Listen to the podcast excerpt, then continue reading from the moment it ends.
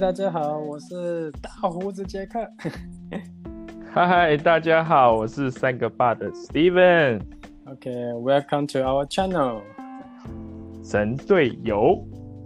然后，所以在这边我们会讨论关于小朋友的学习和教养。希望今天你们能够有一个美好的时间。对，希望我们能够祝福你们。耶耶。好，所以我们今天要聊什么？今天啊，今天聊聊什么？你刚 你有点累了。你刚刚想说国外的教育吗？嗯，对对，国外的教育。对，那然后带一点点，我一点点什么？一零八克刚。啊，对。好，Sorry，我今天真的累了。啊，你你你这样这样。好，那那，sorry，换我打扰你了。打扰我。OK，那那先先先讲说国外教育好了，对，这个比较简单，比较简单，就是对，就是那你要不要讲讲你？是，我自己就是在加拿大多伦多待了十年，对，那大概是十四岁出去，那二十四岁回台湾这样子。那我自己是觉得说，这十年是我很精华的一段，因为，哎，我不知道 Jack 你会不会觉得说，那个这十年是你的精华？对，虽然，嗯，对，有时候十年好像感觉就是没有很，是它它也不是很长，可是这十年就觉得你做了好多事情，那很多精彩的东西都是在这十年里面发生。好啊，那那可以听你分享，你说很精彩，我今天可以当观众。呃，很精彩，嗯，怎样精彩？范围嘛，对吧？你想要讲哪个精彩部分？讲哪些精彩部分啊？就因为因为我们是在讲教育嘛，对啊。那我自己就觉得说，国外的教育就让我呃如鱼得水啊。怎么说？对，因为因为我是国外，就在在台台湾是国二之后出去嘛。对。那国二之前都觉得，就是小学的时候很开心，因为小学没什么课业压力。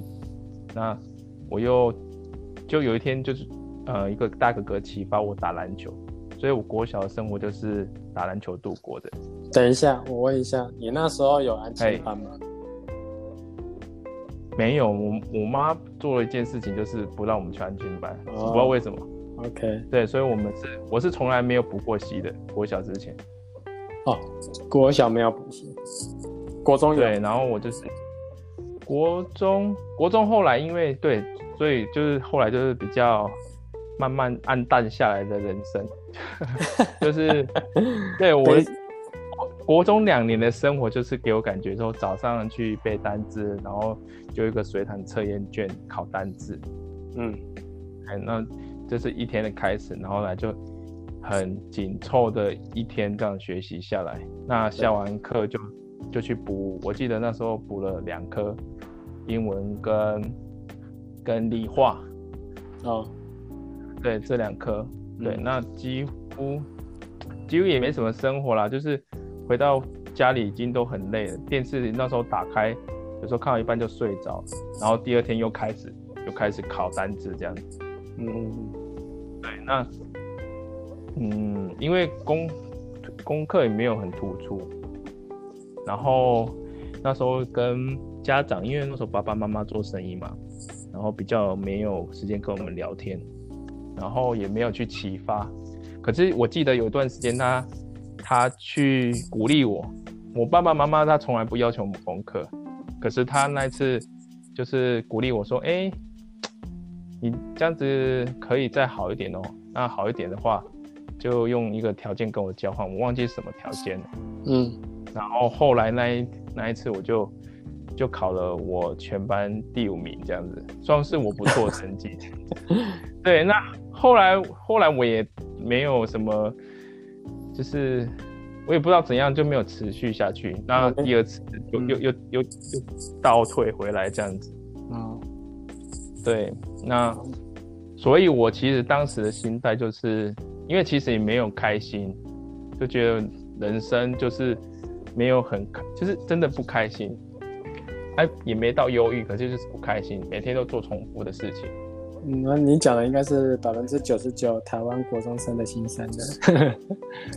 哎呀，对啊，然后就是老，其实比较比较负面的是老师在盯功课。那当时老师盯功课方式，我就印象很深刻啊，就是用念的啊，然后考不好的人的考卷就是。就好像电视这样子，都是用丢在地上。有些老师就比较恶劣，丢在地上这样子。啊，这样子，然后用骂的。你那时候被打吗？应该都有啦。对啊，可是其实我的形象算还好，所以也没有很严重，就是没有打到说我心里受伤。可是我的心里就是建立了一个，我不是一个顶尖的学生这样子。OK，对啊，那回到我在讲说国外，国外就是给我一个很棒的重新的开始。对，因为就像你 Jack 你也知道，就是我们的 schedule 就是从三点哎九点开始到下午三点，然后每天都是开开心心的。那它的量不会很多，可是让你有效的学习。所以就是就是到那边就觉得自己是很很棒的学生，然后老师可以当可以跟老师当朋友。对，可是嗯，有我我有曾经分享这个一些经历给家长嘛，对，然后曾经有一两位少数来家长跟我说。他就会跟我说：“对啊，是很好啊，可是你的经历不适用在台湾。”为什么这样讲？呃，他会觉得说，我们就是说那种加加拿大的教育方式适合加拿大的文化，适合加拿大的体系体制啊，啊等等。那他觉得说，如果是用加拿大学习方式。用在台湾，他是觉得不适合，因为台湾的竞竞争比较激烈。曾经有个家长，然后少数的家长跟我这样分享这样子。对，你觉得呢？嗯，我觉得这种压力啊，压力是好的。对，可是压力他如果心态摆错了，嗯，他他就是变成不好的。嗯，对，有道理。我觉得，我觉得。这就为什么说我我觉得一零八课刚，哎，刚好带到，哎呦，神奇！我就觉得，对对，我觉得一零八课一零八课纲这件事情，或者是就是我们的教育改革啊，比较难去改革问题，是因为它是牵连着整个社会的观念，对，家长的观念，所以你你。社会价值观跟家家长价值观没有改的话，这件事情很难去执行。对，我嗯对，因为因为你本身的小朋友不不是在体制内的学校就读嘛。对对，他在自学的团体。嗯嗯，那你觉得你现在是老大跟老二在体制外的学校吗？呃，三应该可以说三个都是了，三个因为。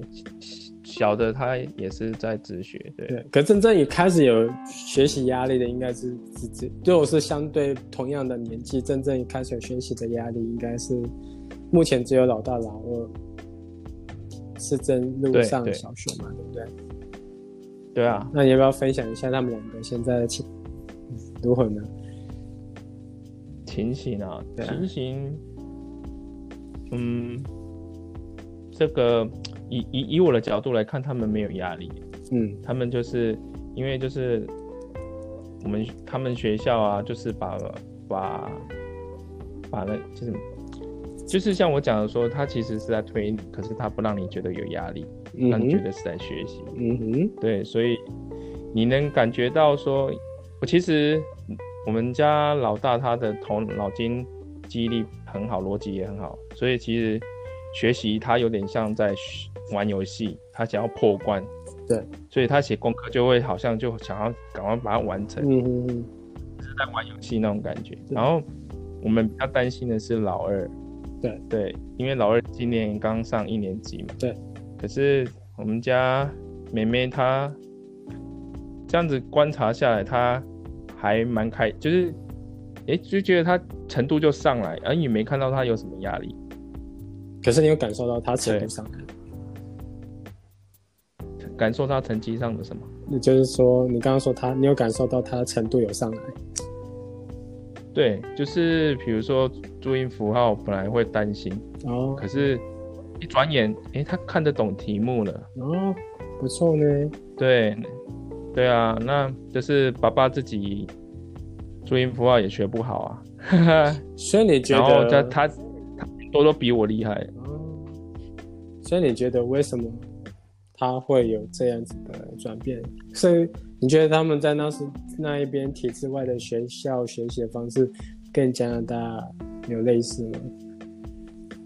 对啊，因为每次就是家长会他们在讲，就是每次听都是很开心、很兴奋啊，因为就是这他们早上学科，下午就是呃户外活动，比如说去踏茶，或者是去呃。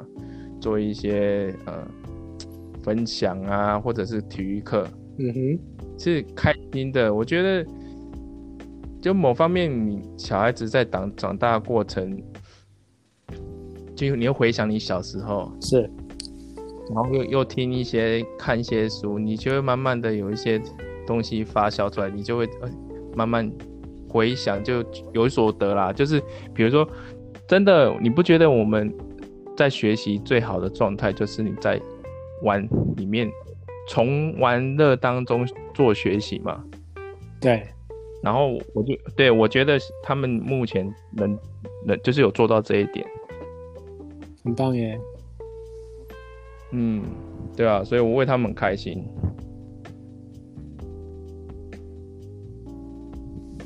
喂喂。哈哈哈。对，很棒，很开心，很棒的分享。对啊，所以我自己就是在高中也是啊，就是回想说，呃，他们的方式真的跟我们填鸭式，填鸭式，填鸭式，我我我我所坦白的，它有好的地方，可是我觉得它也有不好的地方。可是如果综合起来讲，我觉得对我个人来讲是比较不好的。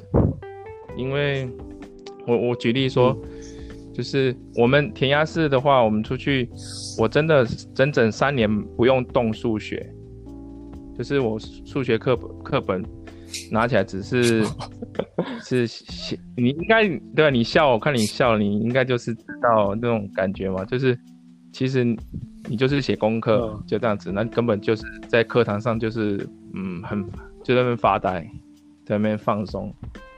对，哇，那因为真的很简单。你是说在加拿大？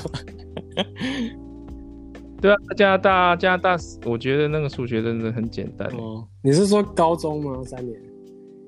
高中的，对。了解。嗯，我我对啊，然后后来我们要上大学，那最后读的那一些，你好像你们 B C 省没有 O A C 嘛？哦，不用去学。O A C 就是我们这就 Ontario 这个省份啊，就是比较不一样，就是他会为了你上大学而做一个准备。那你有一些必修的课程，就是必呃，它是算属于说呃，先让你修大学第一年级的课。那所以，我其实，在高中我就有学过微积分。哦，我我这边也有啊。哦，你也有？OK，那可能就是方式，就是他的那个。课程的方式，呃，名称不一样。他可能我们叫 O A C。是，要学到，因为嗯，我们学校没有跟我们讲什么，他就 让我们去选选科而已。哦，对啊。OK。然后文科方面，我那时候一直觉得说，就是莎士比亚，我现在都是很印象很深刻啊。对。就是为什么他他虽然是文言文，可是我觉得。现在想起来就很有趣，因为毕竟他们这么著名的世界文学，然后所以他每个字都是一个重点。对，可是当下你在读的时候，你就觉得好无聊啊，什么 to be 又拿 to be，他又不是那种正常的英文，为什么要学这个？但是后来发现说，其实因为当时就是呃我们的的那个课程就是你要去读，比如说你是哈姆雷特，那哈姆雷特的角色就是由你来负责，你去朗读它，你去读它，然后。去揣摩他的心态，对。那哈姆雷特跟这些人，他老师会上上课就问说，哈姆雷特为什么要对这个人讲这个话？对，那你就要去。当然，这个他为什么要讲，他没有人会知道。可是老师就是要你讲出可能性。那为什么你这样觉得？对，启发你的思，启开你的思想。对，思想对。那当时就很困难啊。因为我们就是背背东西背来的，所以叫你发表的时候就是都很紧张。你被你在课堂上被人家问哦？会啊，都会啊。对啊，所以对对。可是我觉得这就是那几年有有，就是怎么讲？那你脱胎换骨？有真的有有有学习到，对，有学习到很多东西。包括我们怎么写文章啊，我也是那时候学的。我不知道台湾台湾有没有在就是教人家写作，可是就是我觉得那时候有，就是写作那时候有比如说对这边我可以分享一下。嗯，好，请说。就我所知道，台湾在学作文几乎应该都在补习班。啊，是是哦，那。一般课堂上不会有，真的蛮少时间的。对，因为我发现这也是一百零八年课纲，现在有碰到目前看到的状况，就是学校那边他们所需要 cover 的课程越来越越来越多了，也就是说太多元了，以至于小朋友在基础上面的学习的时间，呃，能够在学校使用的越来越少，都被拨拨分走了。对，所以原本应该要教国语文，可能需要教一些可能比较基础的一些修辞啊，或是作文啊，被被时间被剥夺了。所以现在看起来，大部分在用作文的，事实上都是在外面学。对，老师可能只是指派作业，对，然后真真正要去处理的，往往都是家长跟外面的补习班老师这样子。了解，所以就是带到一点。对，一百零八年课纲，这次不，得不是说一百零八年课纲才开始的现象，是以前就有了。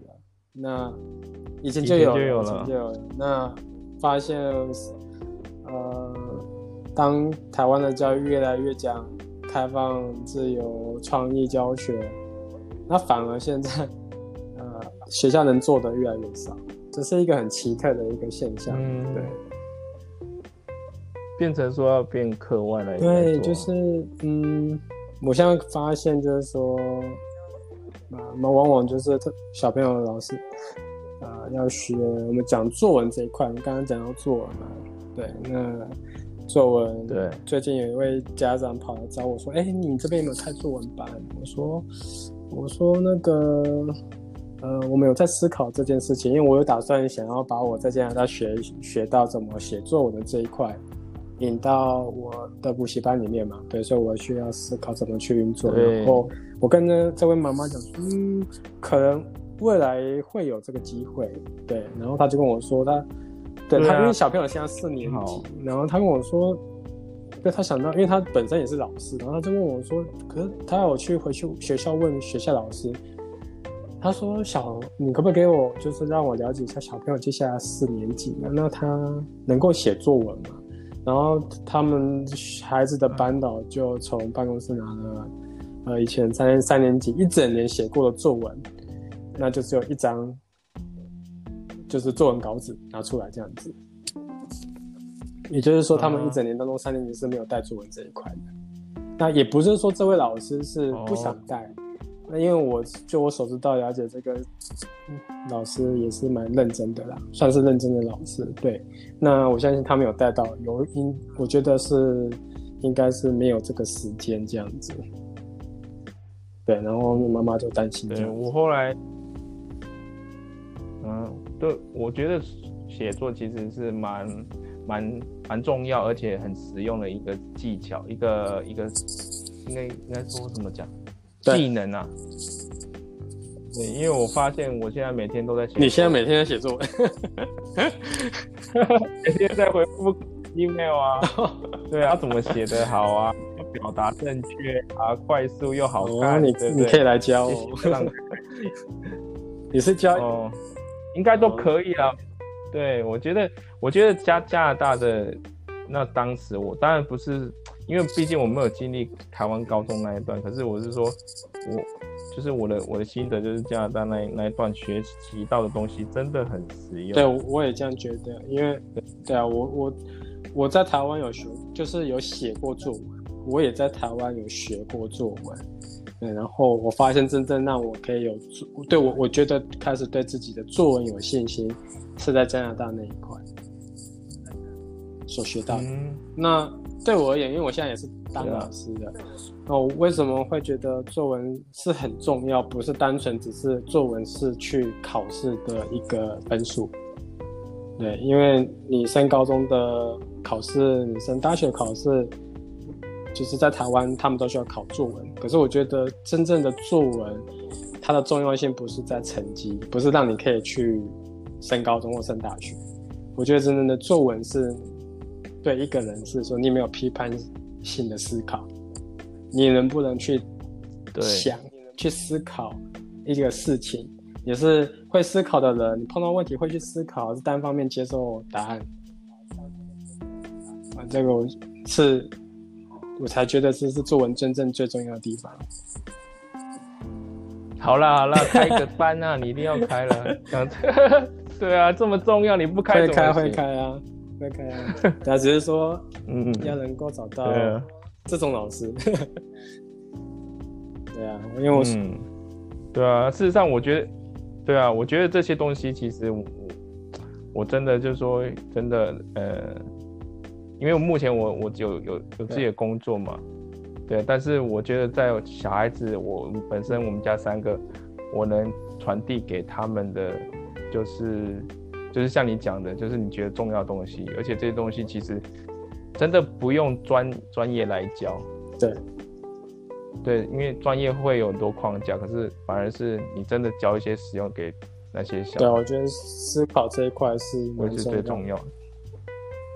对啊，事实上你、嗯你们日常生活当中，爸爸妈妈也都是灌输的都是观念、价值观、思考方式，对，所以听起来你的小朋友三位都是很健康的成长，很正面正面性的成长。我觉得跟你们平常时，你跟你太太给孩子的东西，就是很细微的东西、观念上的东西，事实上都是应该是可以给小朋友很好的影响。对，所以你们现在才才享受很、嗯很棒的果子这样子。对啊，尽量了，因为对啊，因为小孩子他他有没有就是就是需不需要调整，从他们的表现就看得出来。对，因为如果你呃太严厉啊，或者是呃有冲突，他们其实基本上是不开心的，所以要常沟通。对啊，这这也是我们常做啊，因为我们也不是百分之百的父母啊，当然也会爆掉。，我都会爆掉，每个人都会爆掉，这是很正常的。对啊对对对，Yeah。那你你要不要分享一下你啊？你在加拿大，你你的收获是什么？加拿大哦我记得我我我应该可以从很就是国小开始分享，就慢慢慢慢，它是有阶段的。哦，你没有没有，国小就我国小在。台湾，我我我的整个的嗯学习过程是很特别的。对我我我的国小事实上都在放牛班。哎，对国小就有分分班哦是。比较偏偏远一点的，虽然对我们是在我我那时候小学是上基隆的，呃某某一间学校，事实上是两间，然后我转学，然后那两间事实上都不是市区的学校，对，那事实上都是老旧社区。然后那时候我的老师实际上都，呃，比较像是退就是要退伍的老兵的那种，对。哦，我还以为我是我妈妈那个年代才有退伍老兵当老师、欸。对啊，你有被教过应该那？时候都六十几岁了。对，然后，然后对，所以我们就是班级就，那因为那个社区也比较杂乱一点，比较复杂一点，不是杂乱，复杂一点。对，所以我们呃，就是家长的经济背景都可能都是比较比较啊，怎么讲？呃，就是可能是普通，对，普通对或者做工的，所以我们就是很多种不同来自不同的家庭，然后我们那时候就到一直在玩，对。虽然我爸爸妈妈是老师，可是我国小我记得我都是一直在玩，放学就是写功课啦，然后玩啊，对，也不用补习，我过听起来很好好啊，我觉得。所以我我的成长背景、学习背景，事实上都会帮助我到现在怎么进入孩子的世界啦。对，那个慢以后可以慢慢分享。然后国小就是在放牛班，所以我那时候呃虽然呃在放牛班，可是我觉得我从小就会。我是一个自制性蛮强、自律性蛮强的，所以我那时候都会督促自己的功课啦、啊、考试啊，可能我我我有蛮强的好胜心，这样，对我就会督促自己的功课，对，嗯。然后觉得自己考不错的，然后升国中，我爸爸就帮我安排到市区的一个明星学校，对，然后里面的自由班，不，哎，对，怎么可以转变这么大？我进去，我记得我的那一届，呃，那一届是那个学校创校有史以来，呃，去考台北学校最多北一女跟建中的学习的那那一届。对，就、哦你有听过建中跟北一女吗？对对对，所以我我在对对，我们第一志愿，第对，一志愿然后嘛我记得我那时候我的班级好像全班前二十名还是十几名，去别班都是第一名。对，所以我们那一班啊算是自由班。那我记得我刚进去的时候，我不能适应。一定的啊，一然定的啊，因为我进去的第一个学期，我的班导正式的班导他去外面进修，所以他是代课老师。那我记得代课，我们那时候学校国中哦，我们那时候下课时间是晚上七点半，七点半然后我才国二哦，啊我们在肚子饿怎么办？在学校用肚子饿怎么办晚？餐订便当。对我那时候，哦因为我从来都是四点，嗯我我的认知就是四点要放学，所以我那时候就会常常可能借由不舒服啦，还是怎么样，我就是想回家。然后我我不知道有没有记错，我记得有一次，我就跟我趁没有老师嘛，我就跟班长说我要回家了，我就自己背着书包翻墙出去。你那个我完全能够体会，因因为我在国中的时候，就是为了要升学，呃，国二的时候就被送去补习班。那因为其实那时候补习班，大家从国一就开始补，所以大家是好朋友。我突然插进去，哦，转学生对不对好难过，真的。对，那种，然后因为大，因为你也不知道大家在干什么，你刚进去，你都不知道你在状况外，然后就是本来应该回家的，然后就又来到这个地方，你根本就一点都不开心。对啊，就是那种感觉，所以我就我觉得好像。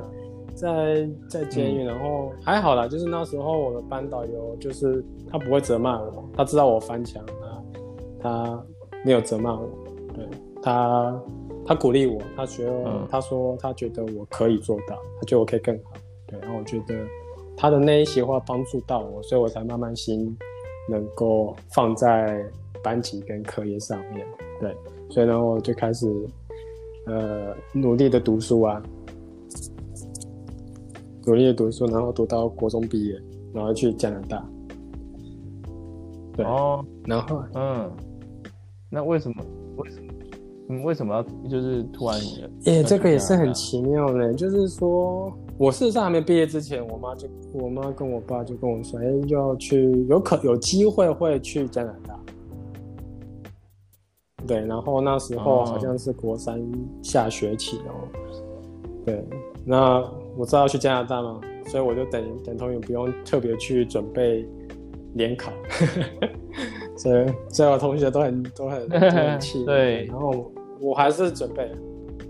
哎，你你不会是最后一届联考的？我那时候还不是倒数的。对啊，好像是我下下届才没有联考。OK，对。那我那时候。也考上学校，可是我就去加拿大。对，那我哦，对啊，所以你一样嘛，去过。我那时候是，哎，你们你去的时候是国际学生吗？对，我去的，哎，对对，刚去刚去的是国际学生，我就一个人去，就飞飞过去。对，这一个不是，哎，不是 Brian 先去，不是你哥哥先去。哦，你跟我一样，对，我就都是打头阵，一个人飞过去，然后我我也不知道要去找谁。他说办移民的那个人就说，你就去找一个人，就是有一个人拿着上面一个牌子，上面有你的名字，你就跟他走。什么？没有，我自己爸爸妈妈没有陪你去，你自己去哦。对啊，我那时候勇敢说，哇，我一个人要坐飞机耶，然后我不知道要去找谁。转机啊，你不用转机，对你，对你，我记得那是我第一次出，对，超萌的，我就一个人这样坐飞机走过去，然后就超兴奋的，对，然后我就，对，可是你你就那个飞机上的食物，我告诉你，真的，对，自由的滋味，什么样都是非常美味，真的真的，我跟你讲，我刚出去的时候啊。我因为我出国，这个故事我可以跟你讲过，可是听众不晓得，就是我出去的时候是九十九公斤，对，然后出出去出去之外之后半年就马上没有啦，九十九降到降到好像七十还是六十，我反正哇至少有二十公斤，对不对？对，然后嗯，然后我妈看到第一第一个反应是哭了，说好可怜哦，可是你知道。自由自由的滋味，真是很开心。然后有有有正常，对，然后你可以，你知道我们北美就是很多那种嗯异国料理啊，你就可以很喜。我觉得就是小朋友就是很喜欢，其实所以这跟教养有点关系。我们不用大人眼光去看小孩子的事情，因为小孩子他的感受跟大人对真的一样，看的点不一样。对他觉得我在异乡流浪，自由，可是我却是在异异乡爽。对啊，对啊，对。好，你回到你那边，你对我就我就感受到很大自由。我就说我自己那内心是算 free。对，然后我就飞过去，很多很好玩的事情，我觉得我我我我是蛮期待的。对，我是很期待去那边，因为我觉得嗯。在台湾，这不是我想要过的生活，对。然后我去，这种你你已经有有想法，我是连想法都没有，就是我就是一个，嗯，我我就在那个漩涡里面更加旋转旋转旋转旋转，那是我妈把我提起来放到家。我我那时候小学五年级，我就跟我爸讲，说我以后我会当老板。对啊，我我一直我我是很有想法的人，所以我我那时候去我就说，所以你在你在台湾应该很辛苦吧？那时候还好呢，我觉得就是让我适应，我我会想要去把事情做好。对，所以我也是蛮嗯。可是你你不是说想法，你的想法不会跟跟现实状况有所抵触吗？你要学习怎么妥协啊？对，你要妥协啊。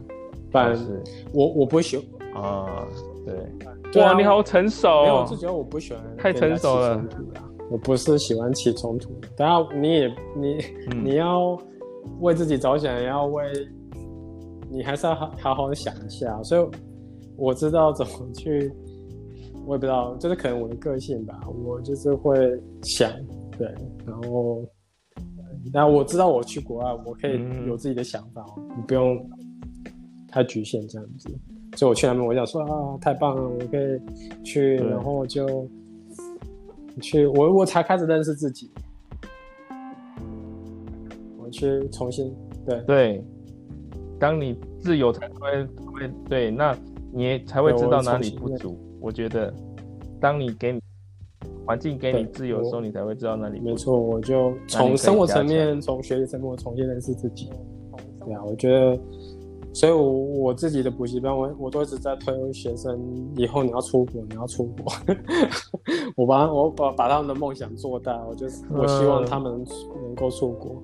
对，对，所以嗯，对啊，就是这个环境不是只有自自由啊，啊我觉得我觉得去那边，就是要是就是学习长大。对，嗯，我们去加拿大嗯，当小留学生，真的也是蛮，别人会说很辛苦的，我觉得我应该是一个逆来顺受的人吧。我觉得觉得，哎、挑我不会去去害怕挑战。对我，我觉得就是反正我就是过生活这样子。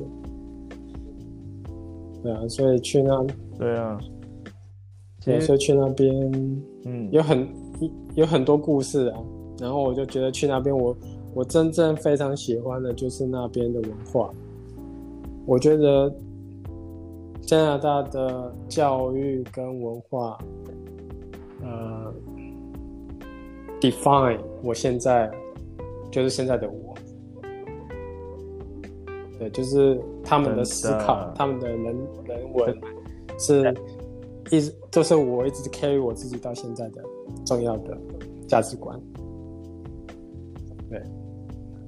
嗯，对，超棒的。Define the word. 对。Define，然后我，对，对。然后我就超棒。把这样子的东西可能，然后融入到自己的教育。我就我觉得在这边就是想要让孩子体验加拿大，可是怎么从从现实面他们的现实面跟跟理想化做个平衡嘛？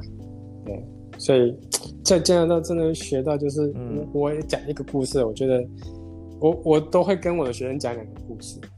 对，第一个故第二个故事是。好，我那时候刚去加拿大的时候，因为我们那时候不呃没有车，所以我们都搭公车去上。对对大家刚去都对，上上下课我们搭公车，然后有一次有一次我搭公车的时候，因为你知道你知道加拿大公车实际上都没什么人坐嘛，然后我那时候是住比较偏远的，实际上没什么人坐。然后我们那时候我还记得是夏天的，然后白夏天，然后天气超好的，很漂亮。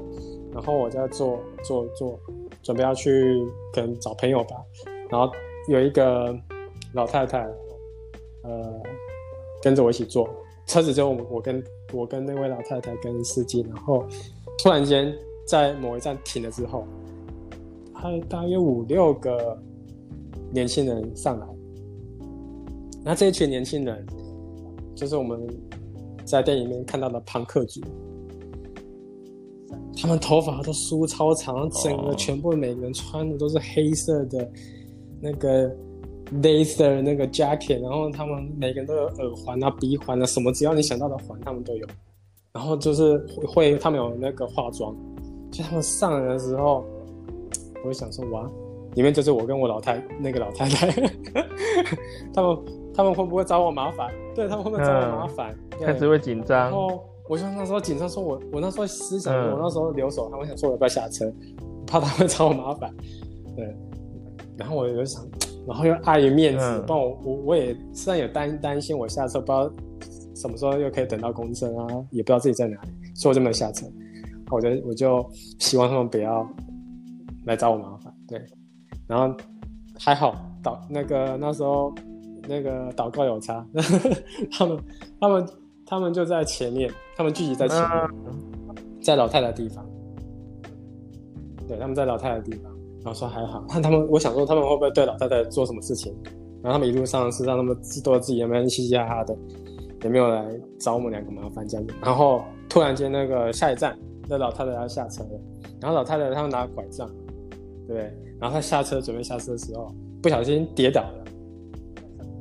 那不小心跌倒，对，那个老太太跌倒了，然后她躺在那边，然后我们我我看到了也傻眼。那我想要去帮她，我想要去扶她，可是又看到那些朋克族在那边，我都不敢动。然后突然间，那那群朋克族就扶她起来，嗯，那他们不止扶她起来，他他们扶她起来之后还安慰这个老太太说：“Are you okay? Do you need any help？” 对，他们就会开始安慰他，然后说想要协提供协助，然后还搀扶到门边送他离开。对我那时候就想到说，啊，你我那时候看到我就想说傻眼，哇，他们人超好的。你这个你这个例子跟我很像，我记得我一个那一堂课是 social science，然后旁边就煮走也是一样，就是那种发胶，然后猪庞克头，就是有点像一排扫把那种庞克头。然后戴加染发，然后像你讲的，他会画眼线，然后眼眼圈画的黑黑的，然后鼻洞、舌洞，然后穿 leather jacket，然后穿那种高筒的那种 Mr. Martin。哇，你还有注意到他皮靴？皮靴，对，穿的很像 punk 就对了。啊，真的没有，因为他坐在我旁边，然后我不知道怎么跟他互动，你知道吗？因为我就是你知道吗？就是坦坦白说，就是亚洲人刚过去。这个国中也不不知道怎么买衣服，你能想象自己有多怂吗？然后坐在旁边，虽然他是 punk，他是可是他是有格调的 punk，对，所以就是你会很紧张，你会觉得哎，我这样子好像跟他不太搭，可是对啊，就不知道怎么跟他互动。可是当他一开口，哎，正常哎，而且很斯文，对对，超级有礼貌的，对啊，他只是。所以我觉得在那个时候，青少年大家其实在寻找自己，在不同的一直在尝试。可是反观哦，你看这个讲到台湾，就是台湾其实是真的在压抑的你的不同。比如说，诶，比如说，我记得国国二的时候啊，就是书包上面会做东西、画东西、写字、打劫，那个其实都被禁止。可是国外就让你老，我记得那时候我就觉得。很特别，就是说，为什么我在台湾总是被罚，可是这些比如说打扮成 punk 的人都没事？对，然后我记得我有一堂数学课啊，那个比几几个比较皮的的那种苏联人，然后就是他他他们也是他们怎么讲？如果你以外观来讲，他是好学生，可是他行为是是很皮的，不听话的。那老师对他们的的态度就是，呃，反正不管你外表怎么样，啊，然后如果你是配合的，那就没问题。可是偏偏这几个都不配合，然后老师已经警过了三次了，然后老师看似有点发火，可是后来又算了，就是说，如果你们在，他就讲了一点点道理，就是说我有权利教你们，那你们也有权利不要听，对，那我们彼此尊重。那如果你再不听的话，那必须就去校长室。那后来那个苏联人后来就被叫下去了。那一次两次他就变乖了，在去听，就是在教室里面就是变成就是他学习到这一点。对，我觉得这个对我来讲是一个很棒的学习。对，因为其实，嗯，我就是其实，在台湾我有一个阴影，就是我六年级的时候。有一个有一个那个老师，我肯定他，他是很认真的老师。然后那个学生他不知道怎么样，是不知道是因为我们其实不晓得他他们家怎么样，可是他们有可能就是爸爸妈妈关系，还是说怎样？就是他每天一定会迟到，老师警告他，然后警告他不行，好，你你再这样子，我就就就接下来就要打你哦。然后他后来每天都被打。打到说，我觉得老师就算不忍，可是老师基于说他的原则，他还是一直打。我就觉我每天看到被他他被打哈，就觉得好难过。所以那那那是我的阴影。然后那件事情多年后让我回想到加拿大的那种那种教导方式，我觉得我真的可以再好。我在这边身上也都是在我自己的补习班，我就是用。我在加拿大被尊重的方式去教导小朋友，对，就是尊重他们。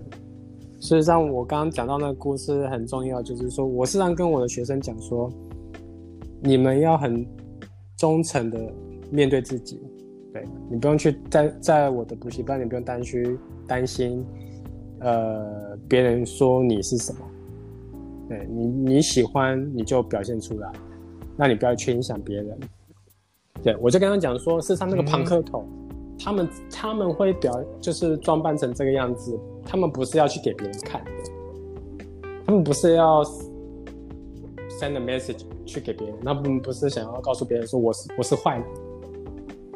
对，在台湾我觉得是这个感觉，可是，在加拿大，我觉得那时候他们给我的给我的这个想法是说，他们喜欢 punk 这个，他们喜欢这个 style，他们喜欢是这个的风格，这是他们喜欢的，他们不需要去证明，那不是要去去给别人看的，所以这个跟他们的人。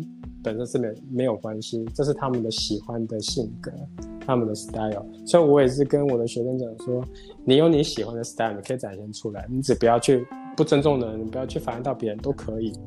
可是你必须要，你不用去表现出表现出别人想要看到的样子。对我觉得让他们让学生有点得到释放。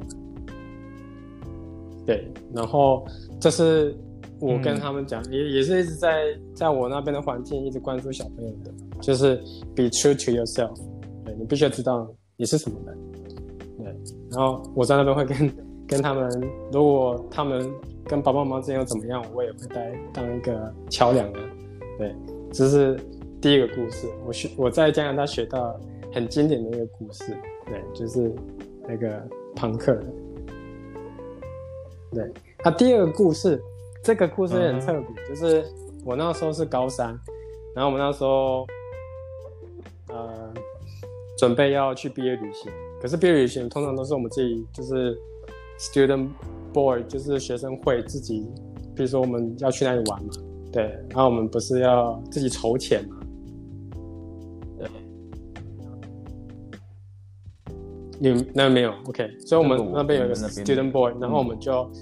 可能我们会开会说我们要去哪里玩，然后要参加的人要付多少钱，对，然后校方都不会介入，对，他会关心他不会介入，然后我们就要去 Caribbean，我们要去加勒比海，然后我们就要筹钱，对，然后然后那时候我们就要去打工嘛，我们就要去赚钱，我们就要去洗车啊，啊等等等等等，对，然后突然间有一次我们就被叫去。呃，体育馆。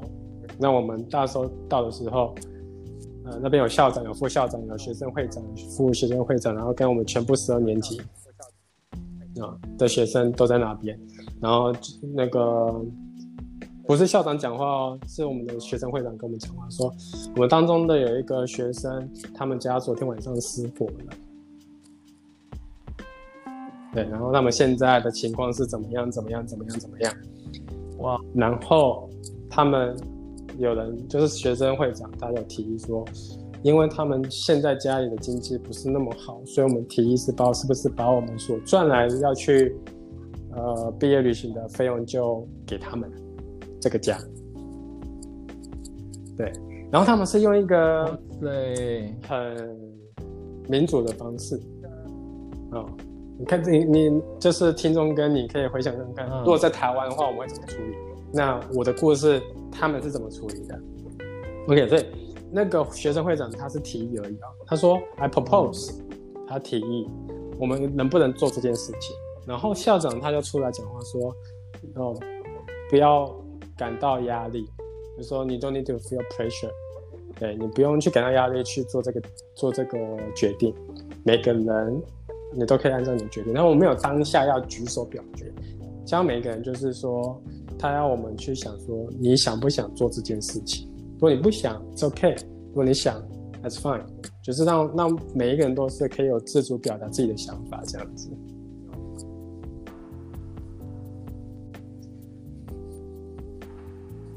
这件事情接下来怎么然后他们就，那我们当下事实上每一个人。可能是那边的社区是比较团结的。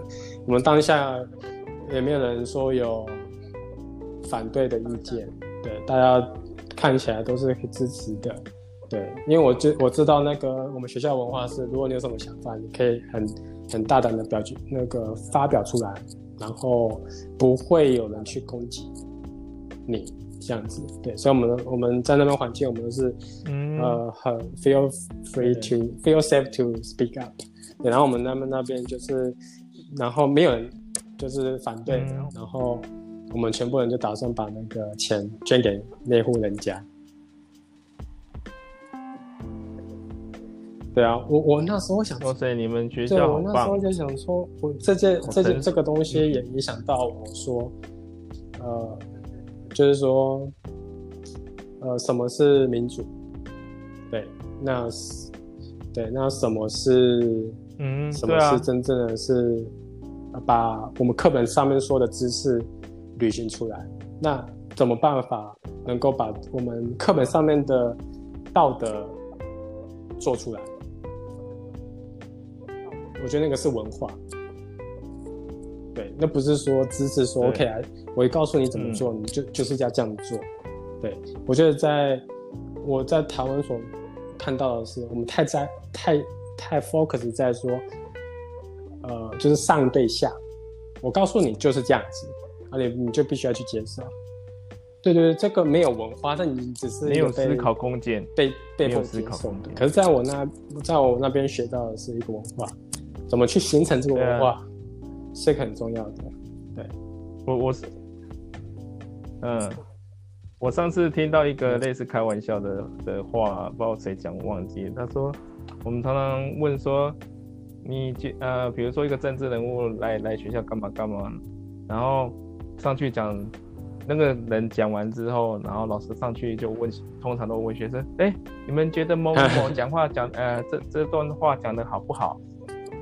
他他都觉得他就这件这件事情，他就觉得这件这个方方式很很不好就对了，因为你也不可能让学生说，对啊，他真的觉得他不不不好，他可以讲嘛，对啊，只能只能说就讲好，然后如果在长期这种学习学习模式下面，哎、你叫学生怎么就有点怎么思像拍马考？屁文化的感觉。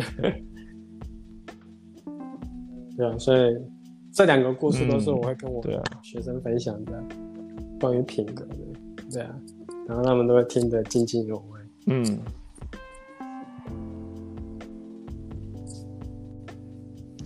OK，对啊，所以好想讲加拿大的事情，我们会慢慢分享因为我都会也讲不完。加拿大的东西跟台湾做一个平衡啊。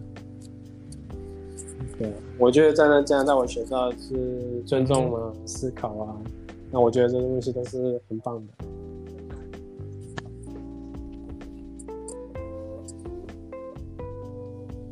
好，那你要不要分享一下我们一零八课纲，一一零八课纲？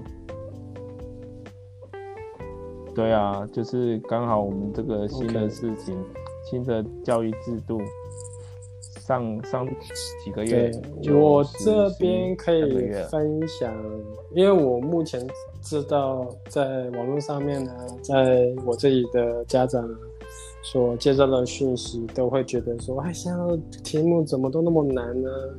哦，那考试怎么题目那么多啦？哦，我我觉得还是，当然还是会有小朋友就是做的好，对，那我觉得最重要的。嗯呃，就是如果是家长自己在家里带孩子的话，我觉得最重要的，呃，就是呃陪伴孩子度过。对，就是说，当你有看到一个题目是很难的，对，对你不用急着，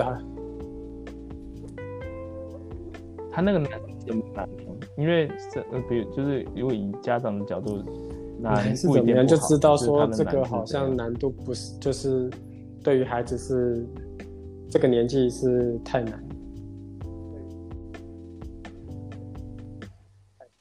哦，就是那个太有些就是还不符合他们的现实际的年龄，就有点像是我们以前小时候自由体啊，哦，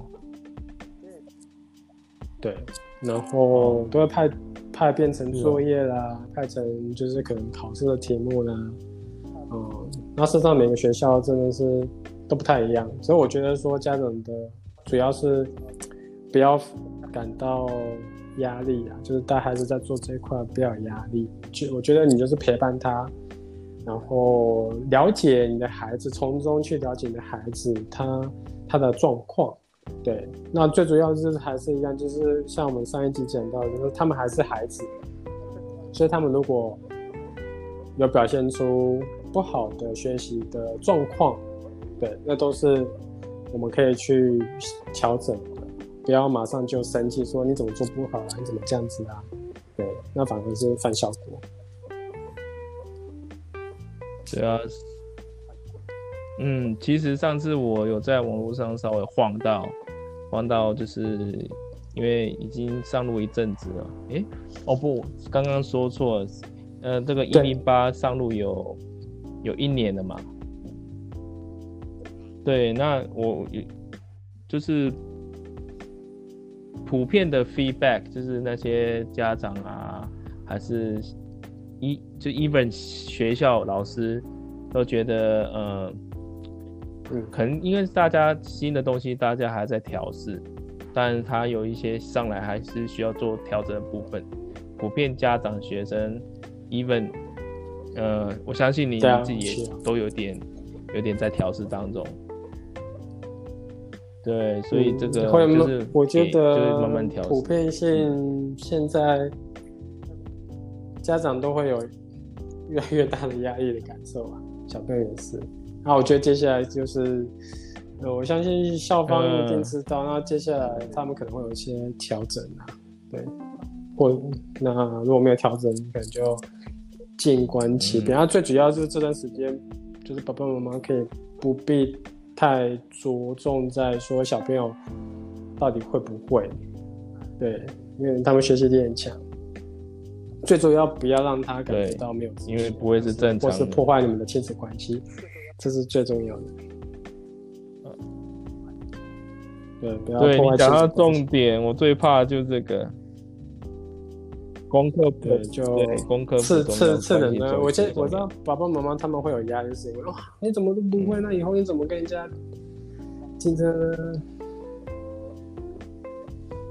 哎，可是我觉得有些都有时候是原生家庭来的的东西呢。这又讲到原生家庭本身，如果你以前学习上面有阴影啊，或者是不管是爸爸还是老师，从父母那边来还是从老师那边来，你以前怎么，比如说你是很怕写功课，你学生时期很怕写功课，我发现你在孩子功课上其实还没开始的时候，你就是有一点点，应该都会有一点点的负面。所以我觉得是说，就是小孩子在成长过程，爸爸妈妈真的是会可以再经历第二次人生，就是你有机会，你还是有机会去呃，用比较正面的方式，对啊，我觉得态度去面对功课这个本身，事实上只是爸爸妈妈可以陪伴孩子的啦。我觉得最理想的情况应该是孩子，嗯。要自己去担负功课的责任，然后学校老师那边也有责任。对，就是，嗯，对，像我们我们家我们家老二的老师就很好，他说你就陪孩子做功课。我觉得这是很棒的责任归属。对，就是爸爸妈妈了解孩子，那孩子要去承担他学习，就很轻省。然后老师是负起责任这样子，对啊，如他，嗯，除非就是他真的想要问问你问题，比如说我们家小孩子老大他遇有遇到问题，那他如果在打闹的话，我就就不教他，我说你你也不想要，你就没有心啊，那我就不教他。那如果他真的进入那个态度跟状况了，哦我就教他。对，不然一般的我都不会一个自己不会一题一题陪他做。学习怎么承担自己的工作啊？嗯嗯，都需要过程啊，都需要时间。对，不要对，不要把它太太太压力就好。嗯